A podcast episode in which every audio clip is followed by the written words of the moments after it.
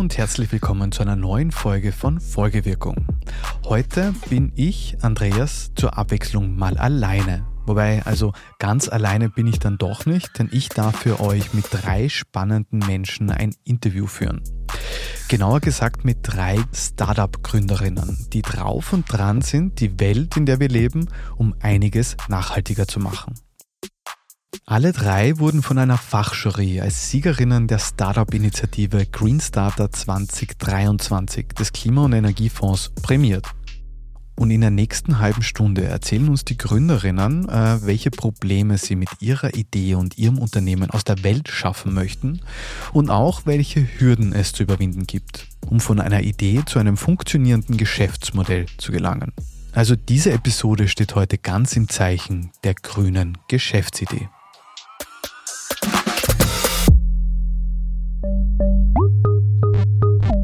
Folgewirkung, der Podcast des Klima- und Energiefonds. Den Anfang macht Gründerin und CEO Anna Greil vom Startup Uptraded. Anna ist eine selbstbezeichnete, revolutionäre Fashionista. Ich hoffe, ich habe das jetzt richtig ausgesprochen. Also revolutionär deswegen, weil Uptraded die Art und Weise, wie wir mit Kleidung umgehen und über Mode denken, auf den Kopf stellen will. Dazu entwickeln sie in einer ersten Phase eine App, die gebrauchte Kleidung mittels Matching-Algorithmen ein zweites Leben ermöglichen soll. Äh, warum das extrem wichtig ist? Ja, das hat sie mir gleich am Anfang erklärt. Der, der Grundgedanke, mit dem wir gestartet haben, ist, dass es bereits genug Kleidung auf, auf dem Planet gibt. Mir war das selber damals zu Beginn gar nicht so bewusst. Ich bin selber regelmäßig Fast Fashion shoppen gegangen ähm, bis ich dann eben eine Studie darüber gelesen habe, dass wir aktuell genug Kleidung hätten für die nächsten sechs Generationen. Ähm, das heißt, theoretisch gesprochen könnten wir aufhören zu produzieren, natürlich nur in der Theorie, ähm, und, und hätten genug Kleidung. Und das war dann so ein Moment, wo ich mal gedacht habe, krass, war mir nicht bewusst. Und da muss es einfach Lösungen geben, wie die sechs Generationen an Kleidung im Kreislauf bleiben und wie man die mehr zugänglich macht ähm, und nicht immer mehr neu produzieren. Für sechs Generationen. Ja. Wow. Willst du mir vielleicht gleich am Anfang sagen, wie ihr, also was, was ist die Grundidee, wie wollt ihr das ändern? Mhm. Also wir bei Uptraded fokussieren uns auf die Wiederverwendung von Kleidung und wir haben jetzt aktuell eben die Kleidertausch-App, wo NutzerInnen Kleidungsstücke hochstellen, die sie nicht mehr tragen und dann gegen Kleidungsstücke von anderen eintauschen können. Und wir testen auch gerade andere Modelle noch, die auch in, den, in Richtung Upcycling und so weiter gehen. Also weil ja, theoretisch könnte man Dinge einfach aufbehalten und, und sie dann wieder rausholen, wenn sie wieder äh, in der Mode sind. Weil es geht mittlerweile nicht mehr bei, bei allen Dingen, weil teilweise so, so eine niedrige Qualität ist bei den Kleidungsstücken, ähm, dass, dass das eventuell nicht funktioniert. Und da muss man dann eben auch über, über Dinge nachdenken, okay, jetzt gerade bei den ganzen Fast Fashion Items, wie können wir die so neu gestalten oder eben upcyclen, damit die weiterverwendet werden können. Aber prinzipiell, also das, das, das Kernthema, auf das wir uns fokussieren, ist die Wiederverwendung von Kleidung. Mhm. Ja, macht total Sinn, wenn wir für sechs Generationen Kleidung besitzen. Wobei ähm, eigentlich verbinde ich ja grünes Business und Fashion normalerweise mit dem Thema Fair Fashion. Ja, es wird meiner Meinung nach extrem viel über ja, fairere Produktion oder nachhaltigere Produktion gesprochen, auch auf Fashion Weeks und so weiter. Das ist aber für mich, also verstehe ich nicht ganz. Also natürlich braucht es irgendwas, was in den Kreislauf reinfließt, was gut produziert worden ist und wo es auch mitgedacht wird, was, was passiert danach mit dem. Aber das ist halt so ein kleiner Teil. Also in der Zwischenzeit produziert H&M und Shein und Zara Milliarden von anderen Kleidungsstücken und die paar hunderttausend Fair Fashion Items, die da reinkommen, ähm, also sind halt im Vergleich extrem wenig. Also das ist extrem wichtig ähm, und auch langfristig sehen. Also das ist definitiv ein Zukunftsthema. Ähm, ich fokussiere mich gerade mehr auf, was machen wir, dem, wir mit dem ganzen Zeug, das schon draußen ist und, und weiter produziert wird. Das, was ich da auch extrem spannend finde, ist, dass man sieht zwei Paralleltrends gerade in der Gesellschaft. Zum einen ist das Umweltbewusstsein so hoch wie noch nie, glaube ich. Und jetzt gerade die jüngere Generation, also denen muss man nichts erklären zum, zum Klimawandel und, und dass die Modeindustrie der zweitgrößte Umweltverschmutzer ist. Und ähm, auf der anderen Seite gibt es immer mehr Fast Fashion Brands und es wird immer noch schneller produziert. Also jede chinesische E-Commerce-Gigant Shein, die tagtäglich keine Ahnung wie viele neue Produkte auf den Markt werfen. Ähm, das ist einfach, also irgendwie widersprüchlich, das zu sehen. Auch in Deutschland ist die zwei meist gedownloadeten Fashion-Apps ist an Stelle 1, glaube ich, Vinted, was ein Second-Hand-Marktplatz ist, und an Stelle 2 ist Shein, ähm, was halt irgendwie, ich glaube, wir sind uns noch nicht ganz sicher, was wir jetzt wirklich machen wollen. Mhm. Das heißt, die ganze Fair-Fashion-Debatte ist äh, natürlich von den, von, den, von den Leuten, die wirklich drinnen involviert sind, schon ernst gemeint, aber gleichzeitig gesellschaftlich ein bisschen so Feigenblatt. Ja, also die Fair Fashion Debatte ist extrem wichtig, aber also ich habe das Gefühl, wir sind noch lang noch nicht dort. Also das ist halt, das klingt, also da passiert auch ganz, ganz viel Greenwashing, das muss man auch ganz klar sagen. Also recycelter Polyester, was da teilweise für Hintergrundstories gibt, das also wirklich erschreckend.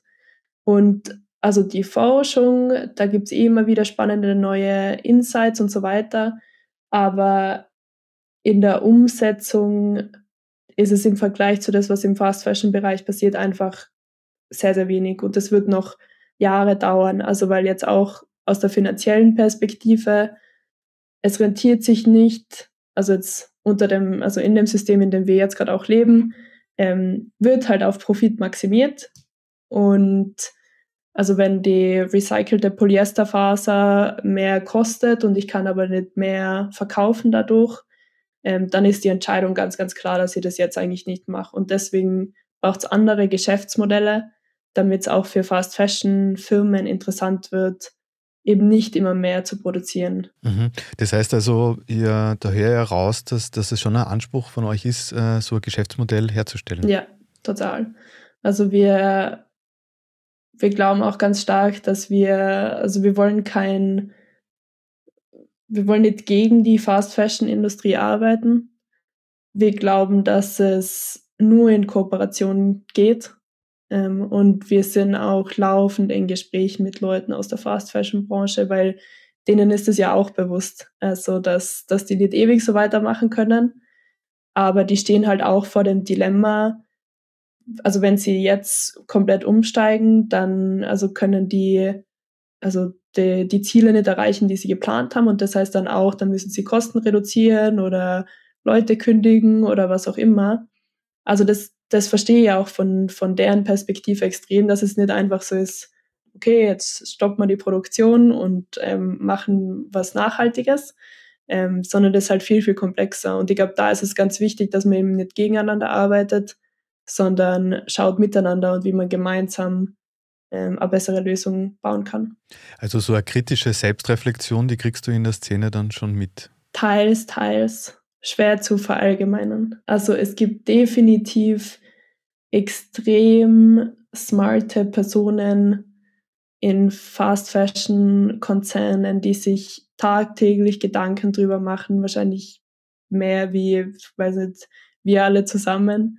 Ähm, und die halt aber einfach, also das, das Problem ist so komplex, dass es einfach schwierig ist, da Lösungen zu finden. Ich glaube nicht, dass man verallgemeinern kann. Es gibt definitiv auch Leute in der Modebranche, wo ich auch schon ein paar kennengelernt habe, bei denen das Thema immer noch nicht angekommen ist. Aber also das wird es früher oder später. Mhm. War für dich immer klar, dass du grünes Startup machen willst? Absolut gar nicht. Also ich habe, ähm, wo ich Business und Management studiert habe, habe ich mich entweder in einer Consulting-Firma gesehen oder in einer Bank oder sowas wahrscheinlich. Und wo es dann dazu kommen ist, dass irgendwie die Uni langsam aufhört, war ich mir dann doch nicht mehr so sicher, ob ich das so toll finde. Und dann ist es irgendwie so passiert. Also ich weiß nicht, ob Schicksal war, ich weiß auch nicht, ob ich unbedingt an Schicksal glaube, aber ich glaube, das, das Universum hat es dann schon irgendwie zu mir getragen, als, als damals eben der Bruno die Idee hatte. Und ich habe mir bis dahin noch nicht Gedanken darüber gemacht, weder über selber ein Unternehmen gründen, noch über den Bereich Nachhaltigkeit zu viel, um ganz ehrlich zu sein. Und das war aber dann sehr, sehr schnell klar, dass ich da, da mitmache. Und ist dann mehr so passiert, als wie das, dass mir das bewusst war. Und jetzt im Nachhinein bin ich sehr, sehr froh, ähm, diesen Weg gegangen zu haben und, und nicht den anderen. Wenn du dich jetzt angesprochen gefühlt hast, weil auch du Kleidung für sechs Generationen in deinem Kleiderkasten bunkerst, ja, dann schlage ich vor, du lädst dir die App Uptraded runter und tauscht deine alten Sachen gegen irgendetwas, das mehr deinem Geschmack entspricht. Und wenn du schon dabei bist, dann gib uns doch auch gleich eine positive Bewertung in deiner Podcasting-App. So, genug Werbung gemacht. Jetzt geht's weiter mit dem nächsten Gewinner-Startup, das sich Second Cycle nennt. Wie der Name sagt, geht's auch da ums Recyceln und Wiederverwenden. Aber nicht von Kleidung, sondern von... Ja, hallo, ich bin der Brüller Simon und wir beschäftigen uns mit Refurbishment von gebrauchte Solarpaneele. Simon ist Mitgründer und Geschäftsführer von Second Cycle. Sie wollen eine Maschine entwickeln, die das Prüfen und Wiederverwenden von PV-Modulen möglich machen soll. Ähm, die Ausbaugeschwindigkeit hat immens zugenommen. Das Thema ist aber natürlich, wenn man viel ausbaut, wenn, wenn viel PV-Anlagen also gebaut werden, dann kommt da irgendwann das Thema, was macht man dann damit? Also das Thema Recycling oder, oder Reuse in unserem Fall. Mhm. Und dieses Recycling äh, oder eben Reuse, wie du es nennst, das wird vor allem ein Thema, wenn wir über diese PV-Großflächenanlagen sprechen. So ist es, genau. Das, so Anlagen, das kann man sich vorstellen wie, wie, wie eine Kette eigentlich. Das sind Solar, einzelne Solarpaneele, die aneinandergereiht sind. Und jedes einzelne macht für sich aus Sonnenlicht Strom.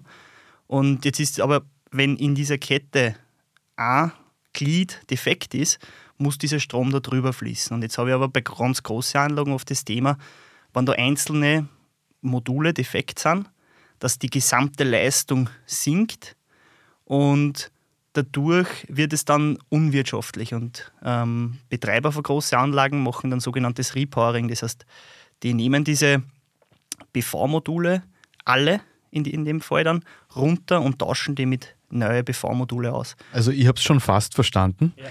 Du musst mir aber trotzdem noch mal kurz helfen. Also diese Solaranlagenbetreiber, die tauschen dann alle Paneele auf einmal aus, weil sie nicht wissen, welche von denen kaputt sind oder, oder warum tun die das? Genau, genau, das ist eine Kombination. Also es ist, wenn, wenn man jetzt eine Großanlage hernimmt und es ist einfach Anlagebeispiel jetzt 10.000 PV-Module, die, die da auf irgendeinem Feld liegen, Jetzt habe ich nach einer gewissen Zeit entstehen irgendwo Defekte. Nach einer statistischen Wahrscheinlichkeit habe ich halt dann irgendwann zum Beispiel 10% die defekt sind.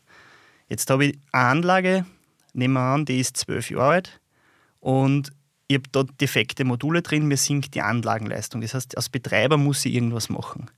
Option 1 ist, ich versuche herauszufinden, welche Module sind kaputt und tausche wirklich explizit diese Defekten aus. Da habe ich oft das Thema, dass ich natürlich Module, die vor elf oder zwölf Jahren produziert worden sind, ähm, nicht mehr so einfach als Ersatzteile herbekomme, weil ich muss aufpassen, ich muss die gleiche Leerlaufspannung und auch die, schauen, dass ich die gleichen Dimensionen herkriege. Die werden aber jetzt nicht mehr produziert.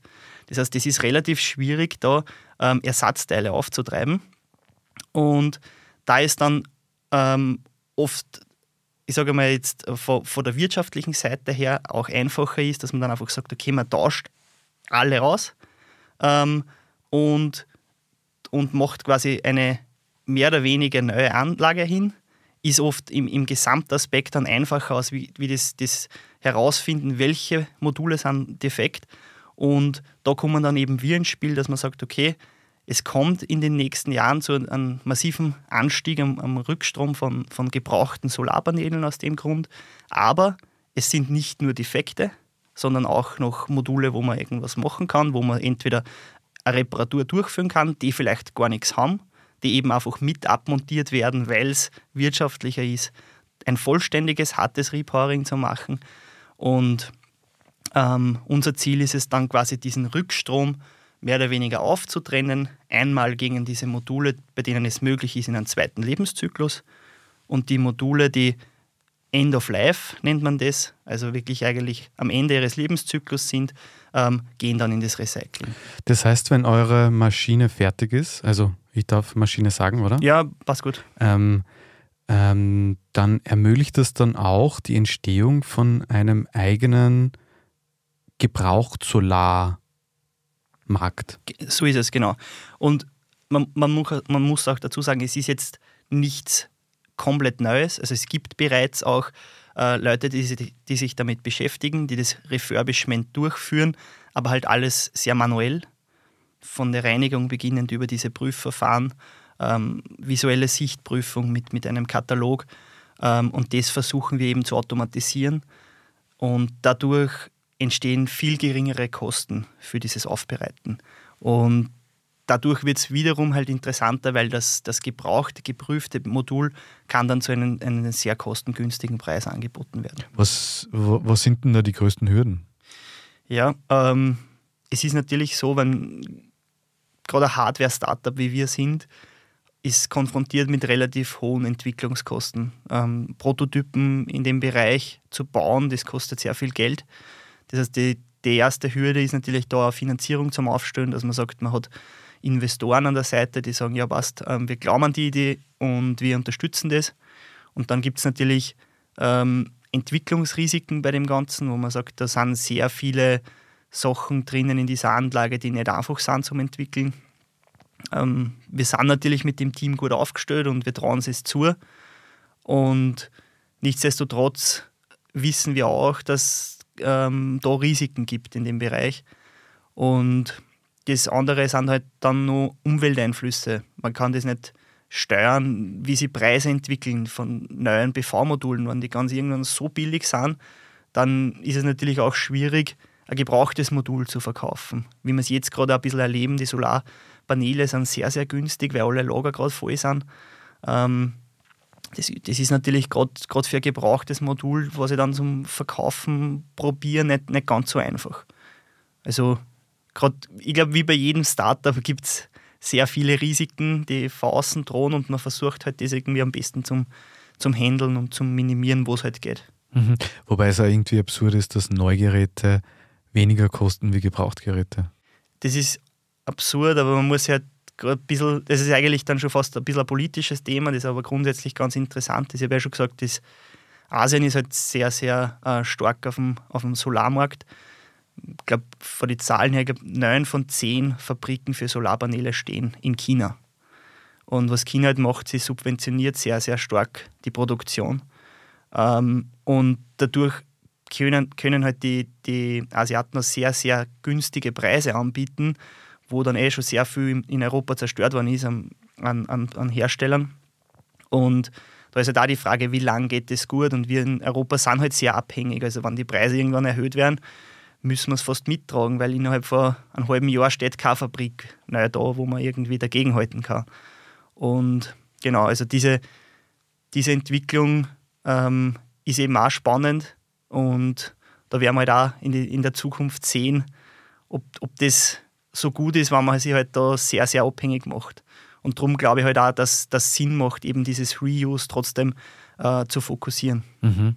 War für dich immer klar, dass du äh, ein grünes Unternehmen starten willst? Ja, auf alle Fälle. Also für mich war immer klar, also natürlich muss die Idee in sich schlüssig sein, du musst irgendwie einen Business Case haben, das Ganze muss wirtschaftlich funktionieren, aber nichtsdestotrotz muss es auch für mich irgendwo einen positiven Impact haben und einfach Sinn machen. Und wie ich mir dann gesehen habe, okay, für mich gibt es einfach nichts Sinnvolleres, als wenn ich, wenn ich ein PV-Modul habe und ich weiß, das ist produziert worden, da ist CO2 ausgestoßen worden bei der Produktion, dass ich einfach schaue, dass ich maximiere, was ich da an, an, an Energie produzieren kann, bis es wirklich so weit ist, dass ich sage, ich bin am, am Ende vom Lebenszyklus. Weil was aktuell eben der Fall ist, dass ähm, das wissen wir auch von Recyclingunternehmen, dass einfach PV-Module geschreddert werden, die grundsätzlich nur funktionieren.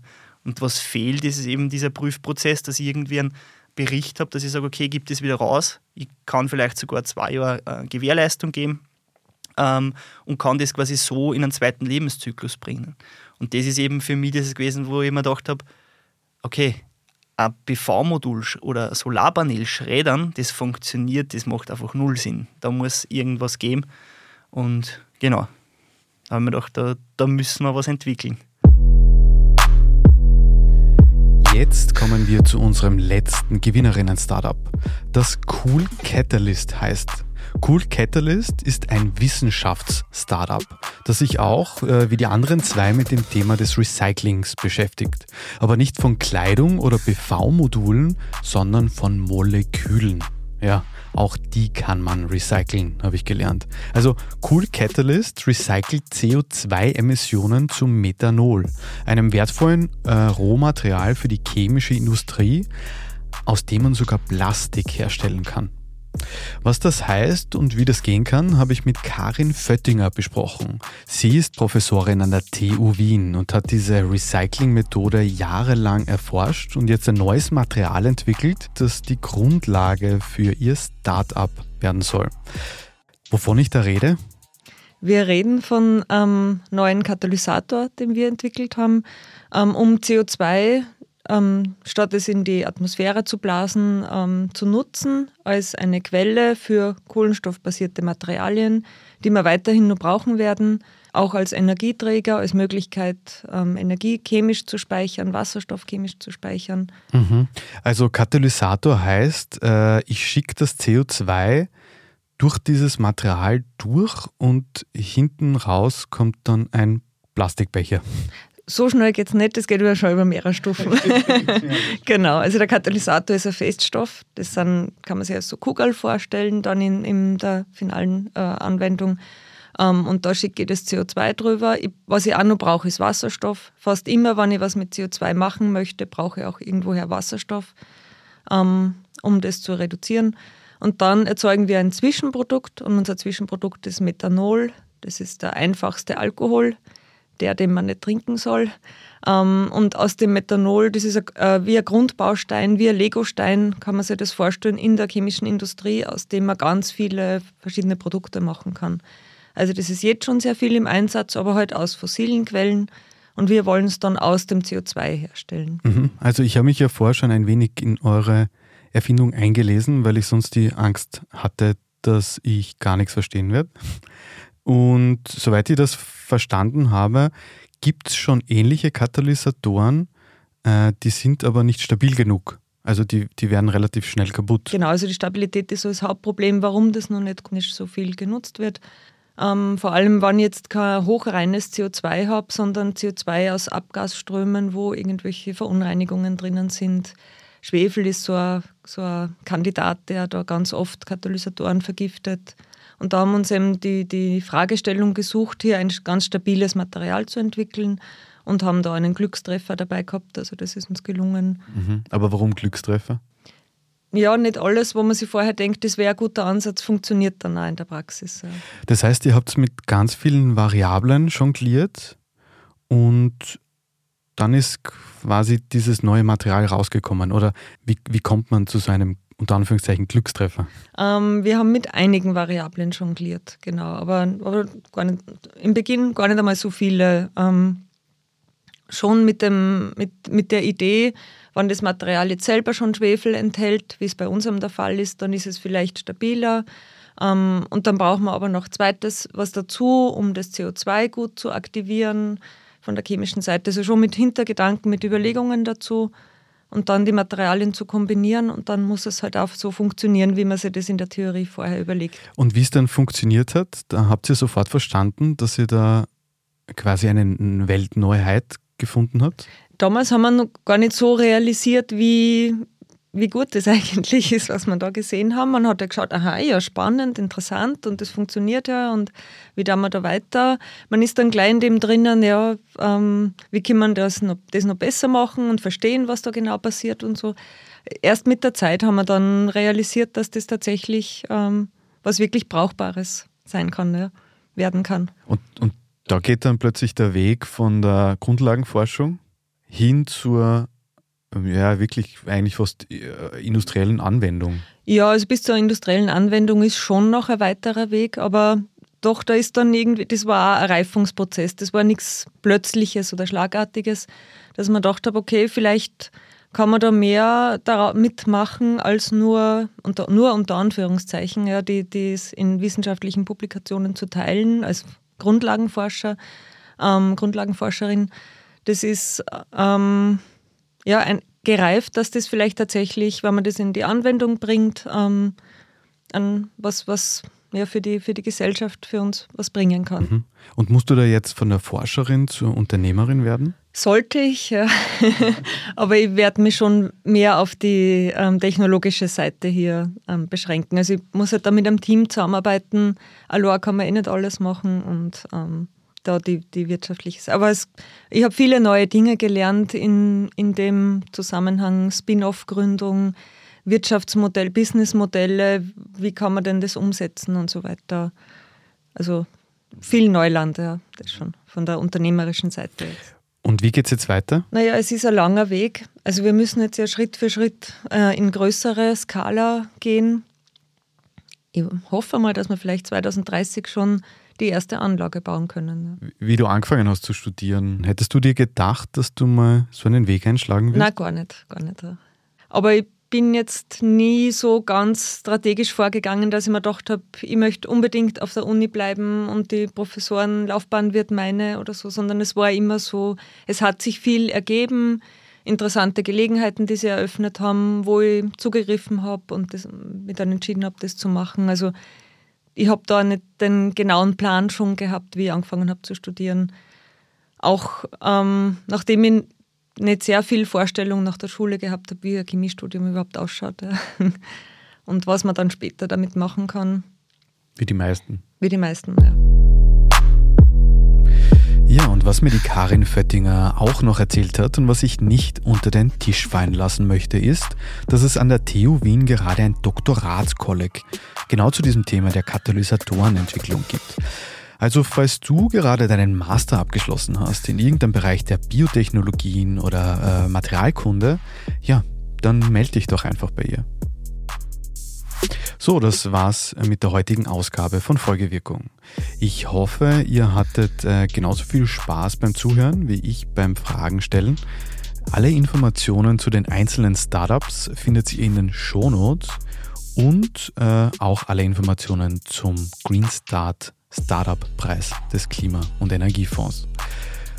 Ich wünsche euch einen wunderbaren Tag und vielleicht wurde ja die ein oder andere Person jetzt inspiriert, ihr eigenes grünes Startup zu machen. Alles Liebe, bis zum nächsten Mal. Folgewirkung ist der Podcast des österreichischen Klima- und Energiefonds. Der Klima- und Energiefonds unterstützt Ideen, Konzepte und Projekte in den Bereichen Forschung, Entwicklung, Mobilität, Marktdurchdringung und Bewusstseinsbildung. Mehr Informationen auf www.klimafonds.tv.at. Dieser Podcast wird produziert vom Produktionsbüro Sissi Brandt. Alle Informationen zum Podcast findet ihr auf www.folgewirkung.at.